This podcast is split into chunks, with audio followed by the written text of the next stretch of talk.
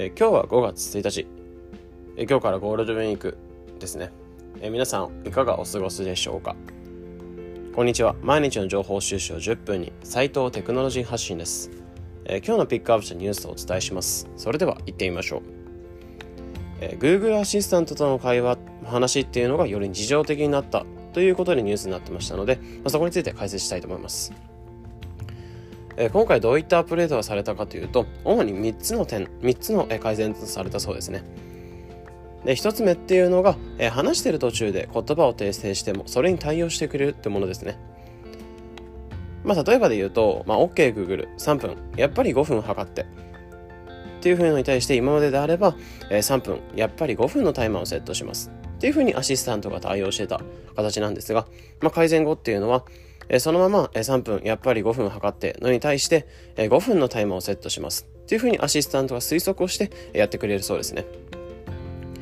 で、2つ目っていうのが、会話の文脈から意図を読み取るっていう形になってて、ま、例えば、えー、沖縄の天気について、えアシスタントに質問してたとして、でその後おすすめのお店を聞いたら、えー、沖縄のおすすめのお店を見せてくれるってそうで、まあ、例えば沖縄の天気を教えて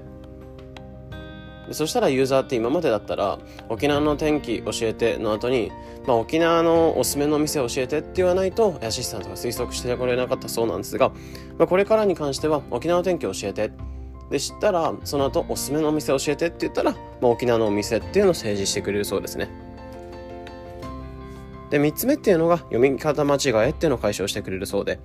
まあ日本ではあまりないと思うんですけど、まあ、英語だと同じスペルでも読み方が違う場合ありますよね。ですから、アシスタントがあらかじめ読み方っていうのを提示してくれる。ので、えー、そこからまあユーザーっていうのはその読み方をしたユーザーっていうのは、えー、まるまる電話してとユーザーは使えるんですね。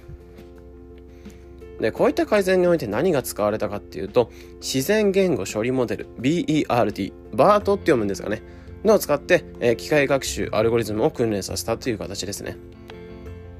で、このモデルっていうのはすでに Google 検索で使われてて、いくつかの単語から文脈を理解できるようになるものらしいらしくて、まあ、Google 検索でよくあるのが例えば「私アメリカ行く」という感じに調べると、えー、まあ、その検索結果っていうのは閲覧できると思うんですけど、まあ、それをこの回の、えー、アシスタントに導入したことによって、まあ、単語単語っていうのから、えー、その文脈っていうのを推測して、えその文っていうのを作るそうですね。で今後今はとりあえずアメリカで導入するそうで今後その適用範囲導入範囲っていうのを広げていくそうですね。ということで今後 Google アシスタントと話す際に機械と話している感覚っていうのが、まあ、だんだんなくなっていくのかなっていうふうに感じますかね。でまるで、まあ、SF 映画に出てくるみたいなのを想像するように、まあ、人間と機械が普通に話しているようにっていう場面も今後どんどんどんどん見えてくるんじゃないのかなっていうなんか、まあ、期待だったりワクワクもしたりしますね。まあ、非常に楽しみです。で、このチャンネルでは日々更新される情報、テクノロジーに特化し、できるだけ分かりやすくお伝えしております。日々の情報収集に役立ててくれれば嬉しいです。また、無料の LINE アット、Twitter、ノート、Instagram なども運営しておりますので、よかったらご覧ください。それではまた。